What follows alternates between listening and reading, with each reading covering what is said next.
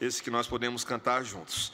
Gostaria de convidar toda a igreja nessa manhã para que abramos a palavra do Senhor no Salmo 119, versículos 73 a 80. Este é o texto que nós vamos estudar nessa manhã. Salmo 119, versículos 73 a 80.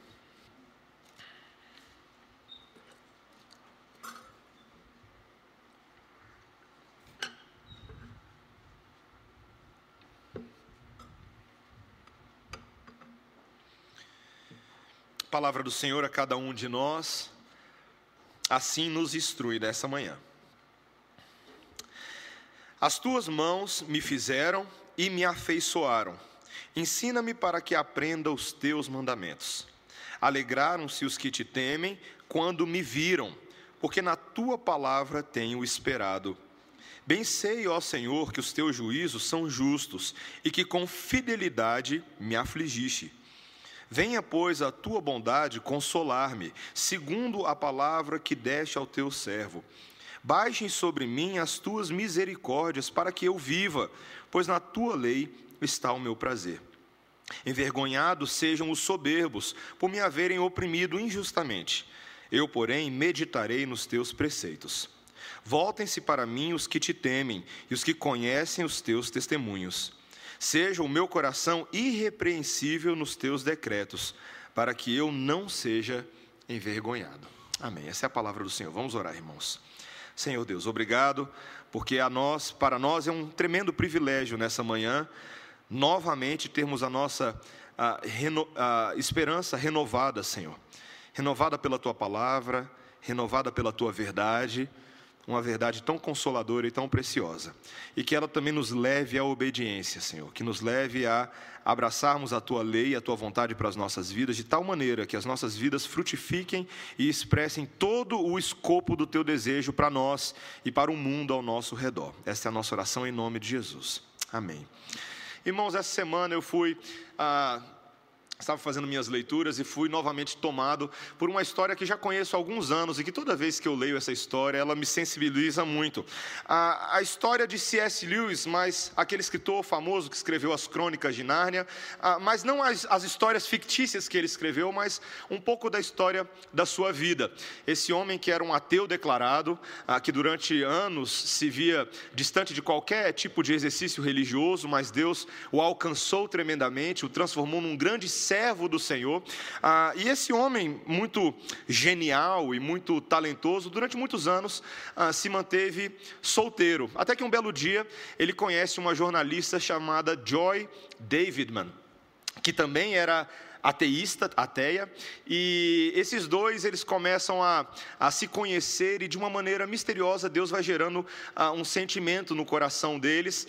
Ah, C.S. Lewis já era um cristão e ele tem a oportunidade de testemunhar a essa jornalista que se torna uma leitora ávida dos seus escritos, dos seus artigos, e ela também vem a se converter. E o que é interessante, meus irmãos, na história desses dois, uh, depois você pode ler a biografia ou você pode assistir o filme Terra das Sombras, um filme de 93 1993, estrelado pelo Anthony Hopkins, que se faz o papel do C.S. Lewis. Muito bonito o filme.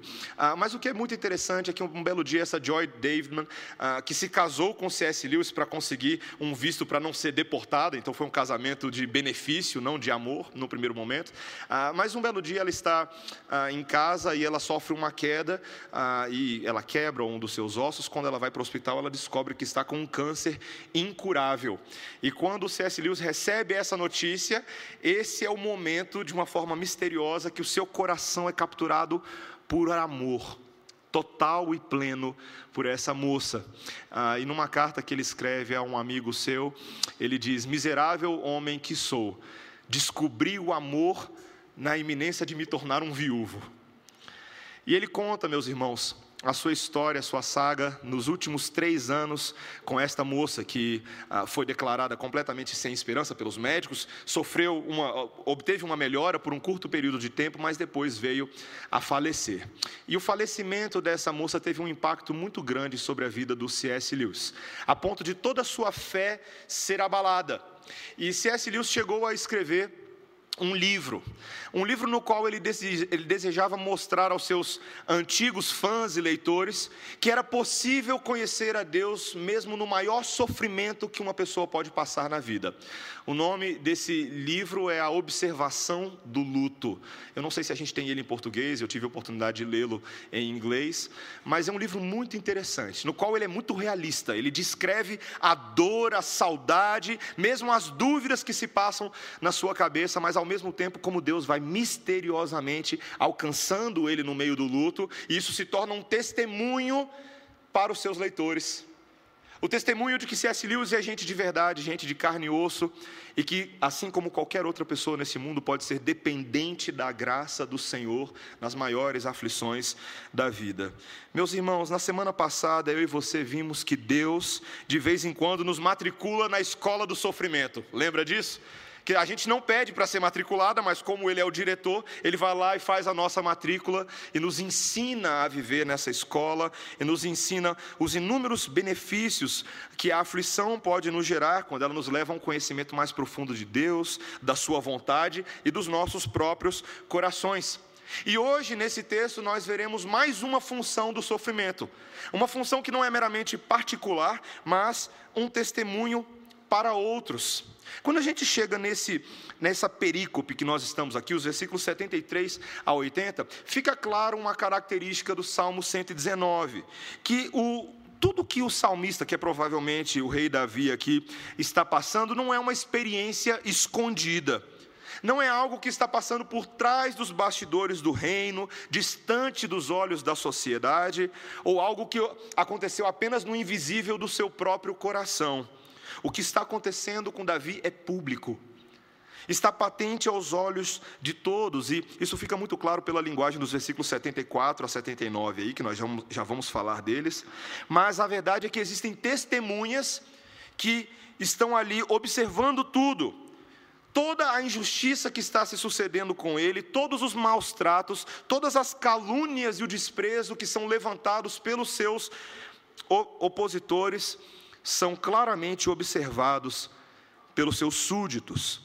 E Davi, pela, ele sabe que pela posição que ele ocupa, como uma figura real, que isso exerce uma influência tremenda sobre os seus companheiros, esses que temem ao Senhor, como os versículos 74 e 79 colocam, não somente quanto à opinião que essas pessoas têm a seu respeito, mas uma influência sobre os seus ânimos uma influência sobre o seu estado de espírito. Eu e você sabemos muito bem ah, que o que pode acontecer com as pessoas, particularmente com os crentes, quando um líder a quem nós respeitamos, um líder amado, alguém que nós temos na mais alta estima e confiabilidade, quando essa pessoa cai em desgraça pública.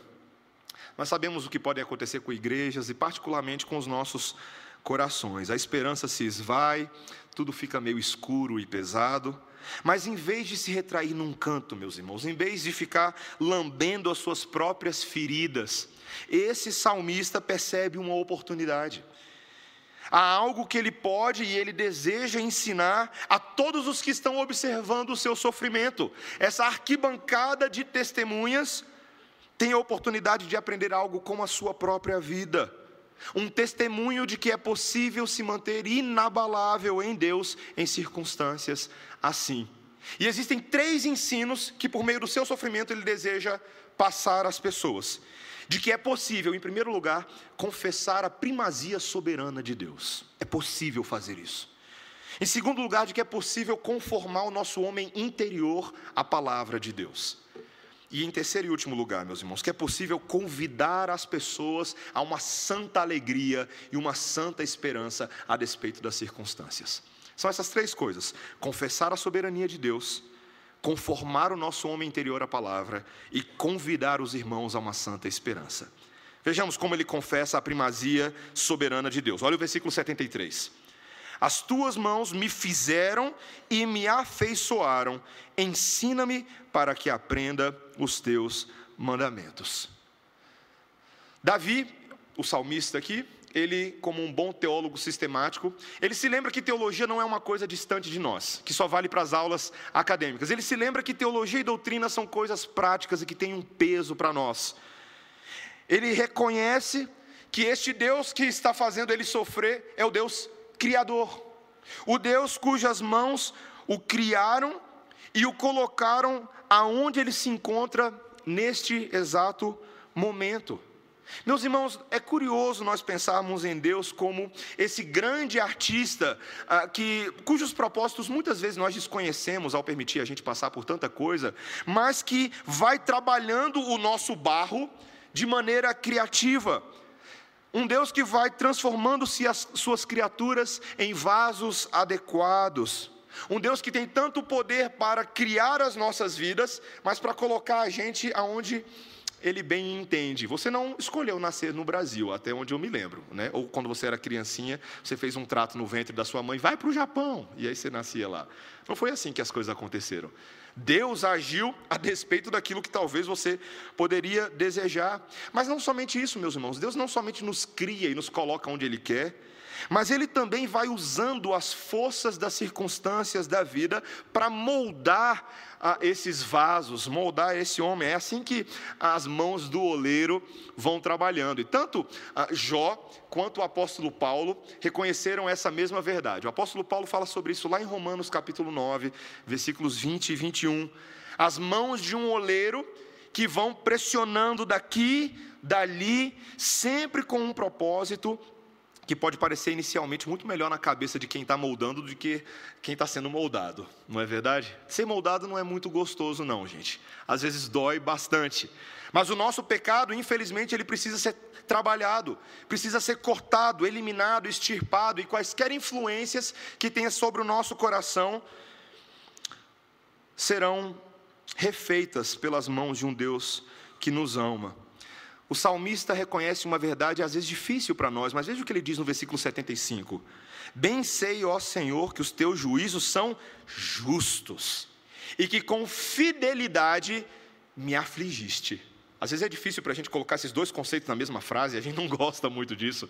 Um Deus fiel. Deus fiel, a gente pensa num Deus que nos faz prosperar, um Deus que nos dá questões materiais, questões de saúde maravilhosas, não um Deus que nos aflige mas é a fidelidade de Deus o caminho pelo qual essa aflição acontece. E Davi entende que o seu pecado está sendo justamente corrigido e que, embora Deus nos aflija, Ele não nos faz mal ao fazer isso.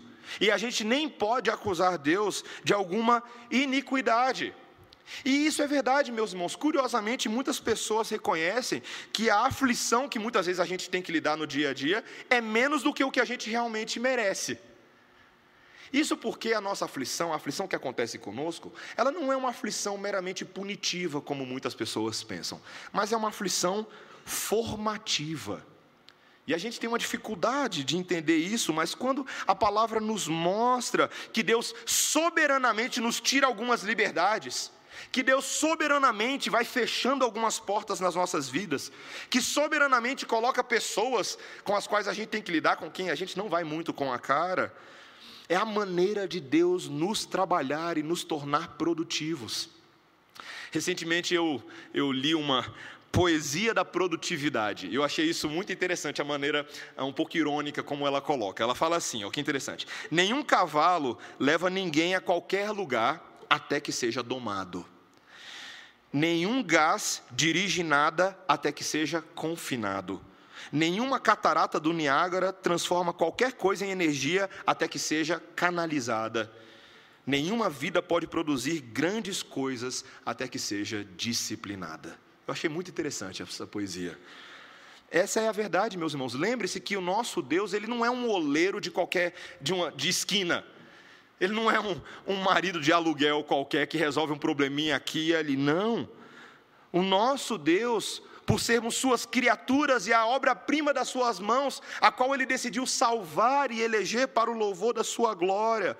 Ele nunca abandona a obra que ele começa, e ele nunca vai desistir de nós até que tudo que ele queira cumprir nas nossas vidas seja perfeitamente alcançado. Um teólogo puritano inglês, que eu gosto muito dos seus livros, chamado Stephen Charnock, Tem um livro de cristologia dele muito bom. Ah, e esse é um homem que aprendeu as coisas de Deus a duras penas na sua vida, fez muita besteira. Ah, e lá pelas tantas, já como um pastor experiente, ele disse o seguinte: muitas vezes aprendemos mais sobre Deus sob a vara que nos acerta do que sob o cajado que nos conforta. Às vezes eu e você queremos o cajado que conforta, não é verdade? O bom pastor que cura, mas esse bom pastor sabe muito, muito bem que esse mesmo cajado às vezes pode fazer tum na nossa cabeça. E isso é bom. Isso é bom. É como um maravilhoso agir do oleiro, e é importante que outros vejam em nossas vidas esse reconhecimento, essa nossa sujeição à providência de Deus. Esse é um grande testemunho de confiança que ensina a outros qual é o nosso lugar e como Deus, ainda assim, nos sustenta, não só nos grandes momentos da vida, mas também na aflição. Meus irmãos, esse é um ensino inevitável para nós. Ou a gente acata e ensina outras pessoas a acatarem essa verdade, ou o fato é que as pessoas vão sofrer as consequências de se rejeitar um Deus inevitavelmente soberano. Não tem como rejeitá-lo. Lembre-se de Jó e seus amigos. A história de Jó mexe muito comigo. Logo no, no final uh, do livro de Jó, no capítulo 42, após um longo embate com Deus, Jó tentando dar sentido a tudo que está acontecendo na vida dele. Ali nos capítulos 38 a 42, Deus dá uma bela aula de teologia para Jó, dizendo quem Deus é e quem Jó é, botando ele no seu devido lugar. E após ouvir toda a declaração de como Deus criou todas as coisas, como Deus sustenta todas as coisas, e como até o próprio sofrimento de Jó está debaixo da soberania de Deus, Jó, enfim, humilhado publicamente, ele reconhece, ele diz lá no capítulo 42: Bem sei que tudo podes, e nenhum dos teus planos pode ser frustrado. Quem é aquele, como disseste, que sem conhecimento encobre o conselho? Na verdade, olha o que Jó fala: falei do que não entendia coisas maravilhosas demais para mim, coisas que eu não conhecia. Eu te conhecia só de ouvir, mas agora os meus olhos te veem. Por isso me abomino e me arrependo no pó e na cinza. Esse é o reconhecimento de Jó diante dos seus amigos. Esse é o testemunho que ele dá de um homem que está aprendendo a respeito de Deus no meio do seu sofrimento, da soberania. Infelizmente, os amigos de Jó não aprenderam essa verdade. E enquanto Deus exaltou Jó por reconhecer isso, ele reprimiu os amigos por negarem. Ele diz a Elifaz e os outros dois amigos: A minha ira se acendeu contra ti e contra os teus dois amigos, porque não dissestes de mim o que era reto, como meu servo Jó. Está vendo? Quando Deus se demonstra soberano sobre a vida das pessoas, não existe um meio termo, não existe neutralidade. Ou você acata e se sujeita, ou você vive em rebelião contra Deus e acha que pode seguir a vida no rumo do seu próprio umbigo. Meus irmãos, é por isso que esse salmista suplica por uma nova graça. Ele pede a Deus que tenha misericórdia dele, que Deus possa levar a bom termo essa obra que ele começou. Uma das doutrinas mais maravilhosas que nós temos na teologia protestante é a doutrina da perseverança dos santos. E essa doutrina gloriosa, ela é, ela é fantástica não porque ela diz que você seja capaz de perseverar até o fim. Você não tem capacidade nenhuma para fazer isso, mas Deus tem condições de te preservar até o fim. Paulo, tomado por essa verdade, no início da carta aos Filipenses, no capítulo 1, versículo 6, ele diz: Porque eu sei que aquele que começou a boa obra sustentará essa obra até o dia de Cristo, até o dia final. Não é maravilhoso isso, meus irmãos? Nós podemos confessar essa primazia soberana de Deus, porque ela é confiável porque Deus sustenta, guardará e preservará os seus filhos, e assim estaremos mais prontos para lidar dia a dia com a aflição. Essa é a primeira coisa que nós tínhamos para ver. Mas não somente, meus irmãos, nós precisamos confessar essa soberania de Deus, mas em segundo lugar, nós precisamos conformar o nosso homem interior a essa verdade, a essa palavra. Veja o que ele diz no versículo 76. Venha, pois, a tua bondade consolar-me, segundo a palavra que deste ao teu servo. Baixem sobre mim as tuas misericórdias, para que eu viva, pois na tua lei está o meu prazer. Envergonhados sejam os soberbos por me haverem oprimido injustamente. Eu, porém, meditarei nos teus preceitos. E também o versículo 80. seja o meu coração irrepreensível nos teus decretos, para que eu não seja envergonhado. Meus irmãos, durante esse problema todo que o salmista está enfrentando, ele encontra uma ocasião para desenvolver a sua saúde espiritual interior. Veja que o versículo 76 começa a mostrar que essa bondade de Deus consola o seu coração. Existe uma promessa que, ainda que as circunstâncias externas pareçam não apelar para essa promessa, mas internamente o Espírito de Deus vai agindo por meio da sua bondade, consolando o coração desse servo. Nós lemos nessa manhã que o nosso Deus grandioso, o nosso Deus Yahvé, que se revela sob tantos nomes, se revela sob mais um nome no Novo Testamento: Deus de misericórdia e Deus de toda consolação. Esse é o nosso Deus, toda consolação a ideia que Paulo fala ali em 2 Coríntios capítulo 1 é de uma consolação plena. Sua bondade é suficiente para derramar bálsamo e remédio para curar a nossa ferida interior mas também é o Deus de todo prazer. Olha o versículo 77. Baixem sobre mim as tuas misericórdias, para que eu viva, pois na tua lei está o meu prazer. Meus irmãos, como é gostoso conseguir encontrar alegria ah, em coisas que aparentemente não produziriam tanto alegria, dependendo da circunstância da nossa vida, não é verdade? Ah, eu, às vezes, na minha caminhada pastoral, eu passo por algumas dificuldades, né? problemas da igreja, situações nas quais eu me vejo completamente ah, incapaz de lidar com os problemas, mas esses dias Deus me deu uma grata alegria. Eu aprendi a jogar xadrez. E fiz isso com a minha esposa. Minha esposa já joga xadrez há muitos anos.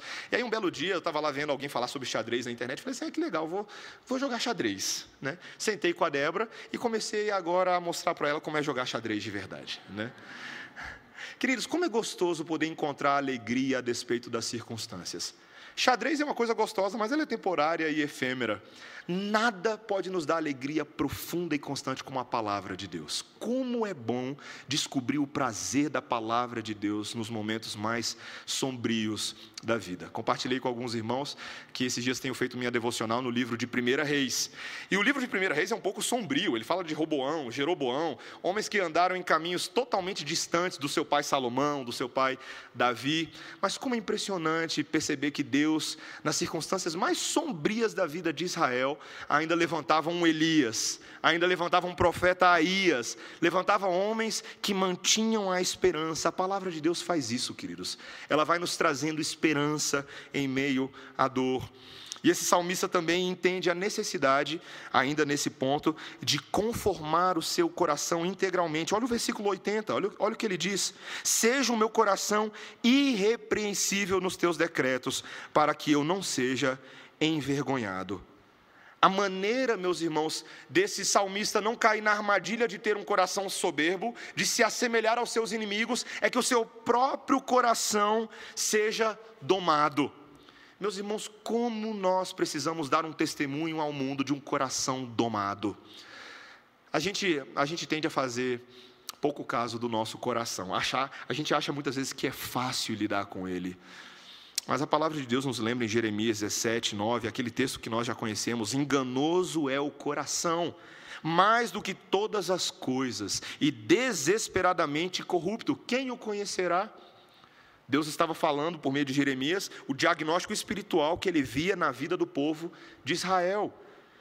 Ele diz: Eu sou o Senhor, eu esquadrinho o coração, eu provo os pensamentos, e isso para dar a cada um segundo o seu proceder, segundo o fruto das suas ações. Meus irmãos, nosso coração é uma coisa séria.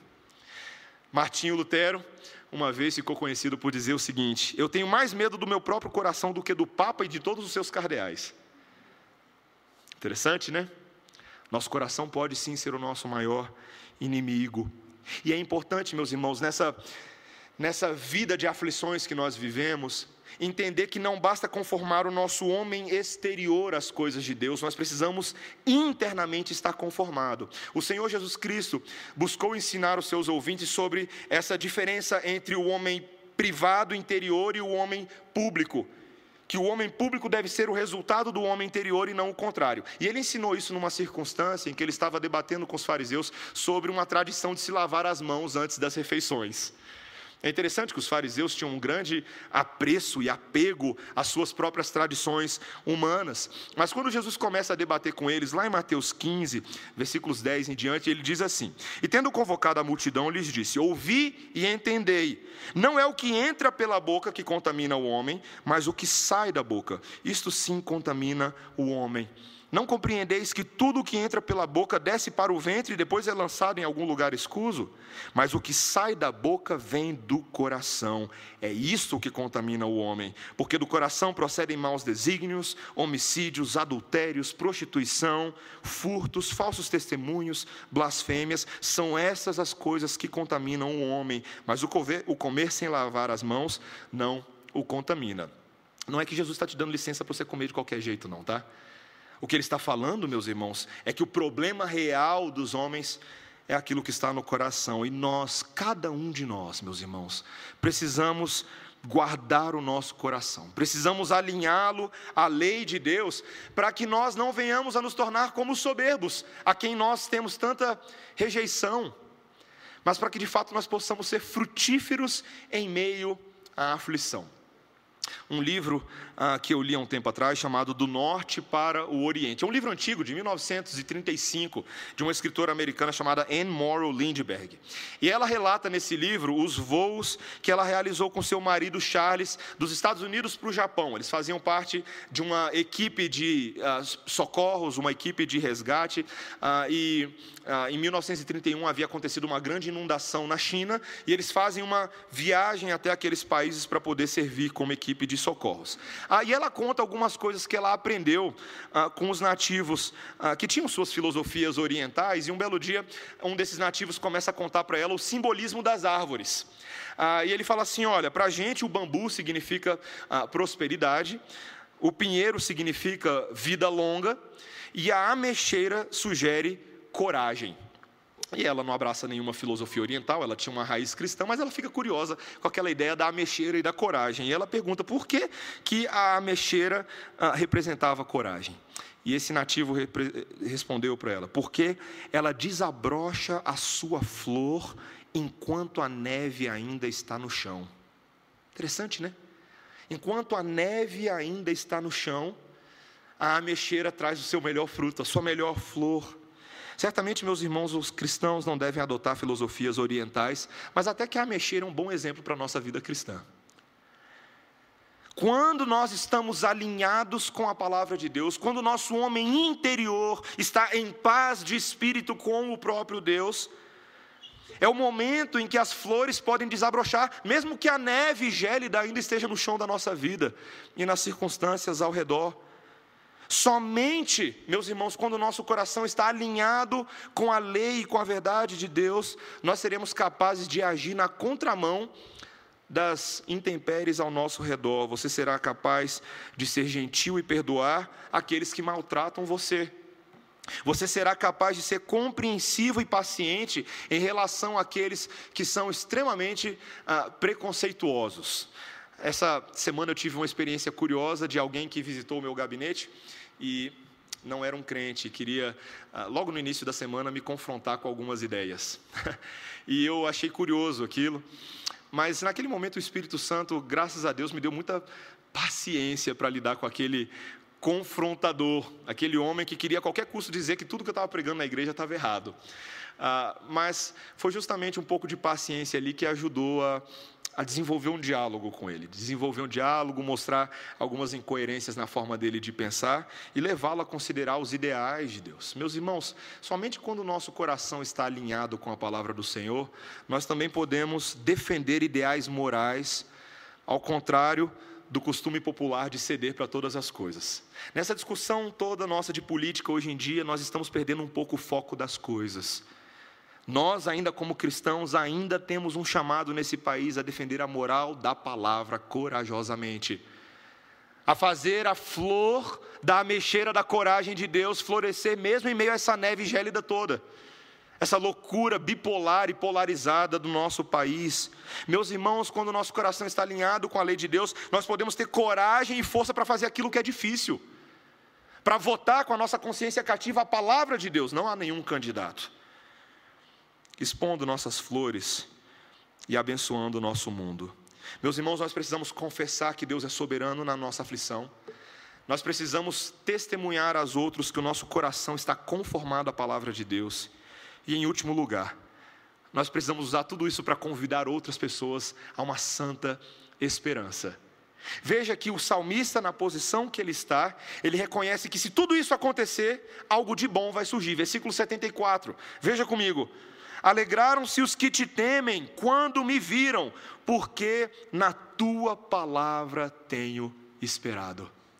Meus irmãos, quando ah, nós temos a oportunidade de observar alguém que, por causa das circunstâncias, deveria estar com a vida completamente acabada, triste, largado num canto, quando temos essa oportunidade de ver essa pessoa florescer na esperança da palavra de Deus, como isso nos alegra? Como isso nos alegra? Eu lembro quando eu estava nos Estados Unidos e eu tive a oportunidade de conhecer um pastor que tinha uma história muito complicada. Um pastor que havia sido missionário na China durante muitos anos. E nesse período que ele foi missionário na China, mesmo sendo um pastor norte-americano, foi preso com outros pastores chineses. Ah, teve a oportunidade de ver de perto a situação de tensão que a igreja passava na China. Ah, e esse pastor contou para a gente no seminário o encorajamento que veio da parte dos pastores chineses quando esses homens que foram presos foram retirados das suas famílias, retirados da sua rotina de vida, quando estavam na prisão, escura, sem energia elétrica, sem qualquer condição humana de sobrevivência, esses homens cantavam e louvavam ao Senhor. Ele ficava olhando aquilo e ele pensava, devia ser assim com Paulo e Silas na prisão, cantando lá, quando ah, estavam presos sob a guarda romana. Meus irmãos, quando outros crentes veem o poder da palavra de Deus em nossas vidas, isso os aproxima e aprofunda a comunhão que eles têm com o próprio Deus. O Evangelho se encarna, há uma oportunidade de nós experimentarmos e vermos o poder de Deus em ação. E quando o nosso sofrimento ele é vivido da maneira correta, meus irmãos, isso cria uma riqueza de compartilhamento e de amizades que só o sofrimento pode fornecer. Talvez você possa olhar para a sua caminhada cristã e perceber que algumas das suas melhores amizades surgiram nos piores momentos da sua vida, não é verdade? Algumas das melhores amizades que nós temos surgiram quando nós descobrimos verdadeiros irmãos, verdadeiros amigos na aflição.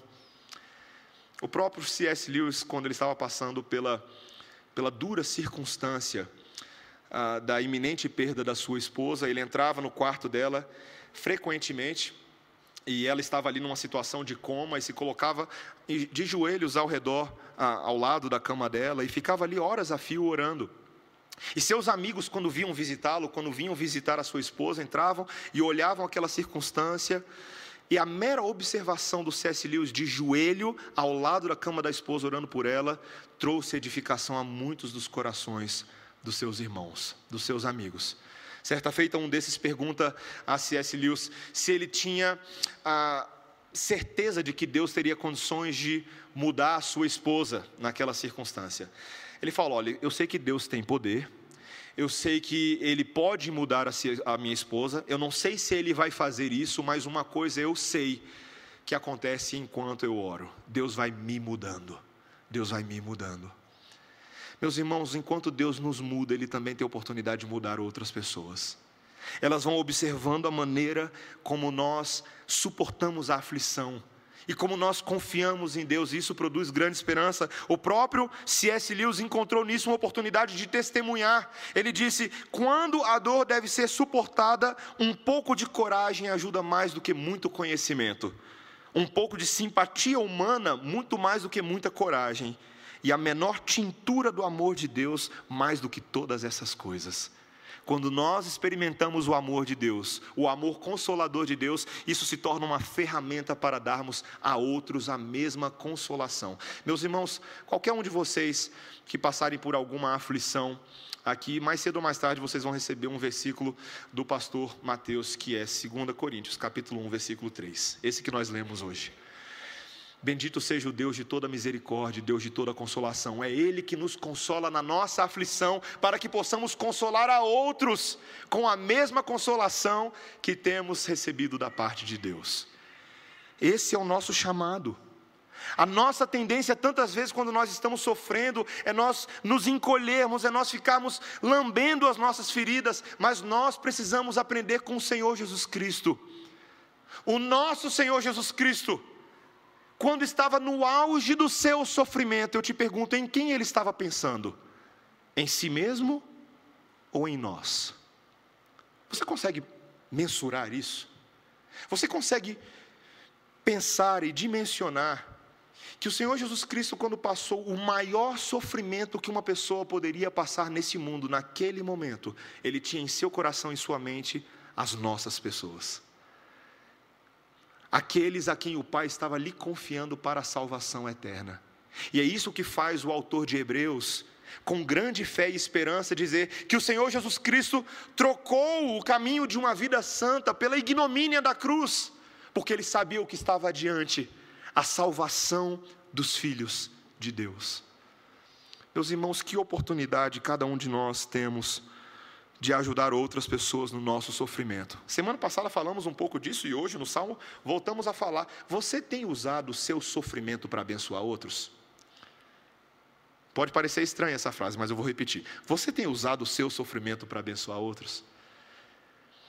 Você tem conseguido enxergar que Deus soberanamente tem te feito sofrer, sim, em muitas circunstâncias da vida, para que essa seja a ocasião das flores florescerem.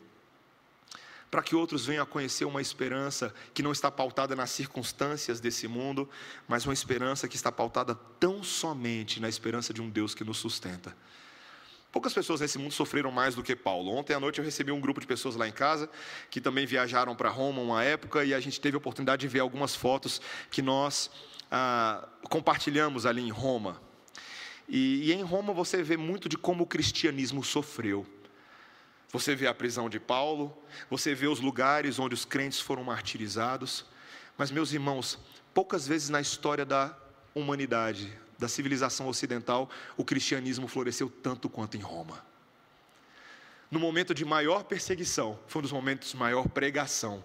Nos momentos de maior opressão, era quando os crentes se reuniam insistentemente nas catacumbas, buscando a face do Senhor, lendo a palavra.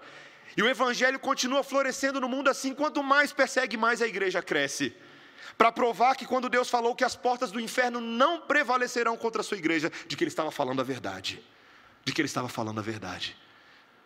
Deus gosta de mandar uma perseguiçãozinha sobre a gente de vez em quando, uma afliçãozinha sobre a gente. Nada que vá muito além das nossas condições de sobreviver nesse mundo, mas o suficiente para te chacoalhar, te acordar e fazer servi-lo a despeito das circunstâncias. Há um tempo atrás eu ouvi e fecho com essa, esse pequeno testemunho, a história de um filósofo, Thomas Carlyle, que num belo dia de inverno, sentado perto da lareira da sua casa, recebe na porta de casa a visita do novo pastor da igreja da cidade. Só tinha uma igrejinha lá, e era um pastor novo, animado, novinho, né, muita teologia na cabeça, não muita experiência. E esse pastor bate na porta do Thomas Carlyle e troca algumas palavras com ele para conhecer. Ele pergunta a ele: O que você acha que a nossa comunidade precisa? mais do que qualquer outra coisa, o que você realmente pensa que é a necessidade dessa comunidade? E sem hesitar, Carlyle respondeu a ele que a nossa comunidade mais precisa, mais do que qualquer outra coisa, é de um pastor que conheça os sofrimentos de Cristo e não somente a teoria de Cristo. Imagina ser pastor novinho chegando na casa de alguém se ouvir essa.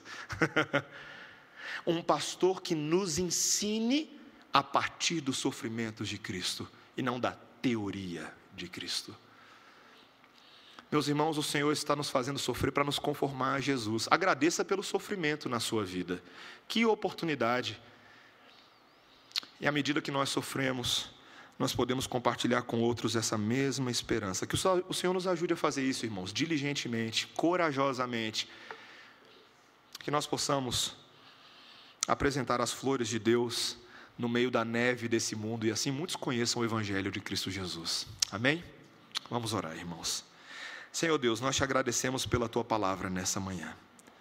Nós te agradecemos pela esperança de Cristo Jesus que pensou em nós no seu sofrimento, que ao tomar sobre si os nossos pecados, as nossas dores, as nossas enfermidades e iniquidades,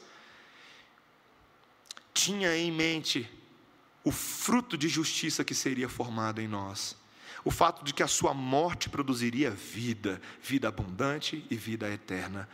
Senhor, como é bom saber que o sofrimento, quando acontece dentro da providência de Deus, é um palco para a transformação e para o resgate do mundo.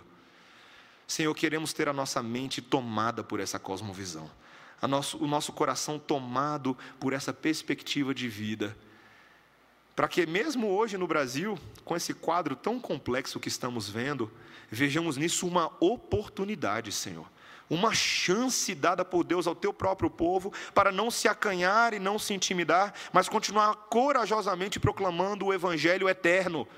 O evangelho que alcança pecadores, ímpios, ateus e toda sorte de pessoa que rejeita a palavra de Deus, o evangelho que pode transformar até o coração mais endurecido. Senhor, que isso possa ser visto na nossa vida, resiliente em meio ao sofrimento, confiante em Cristo em meio à dor. Faça isso, Senhor, em nome de Jesus. Amém. Amém. Irmãos, vamos ficar de pé, vamos cantar ao nosso Deus.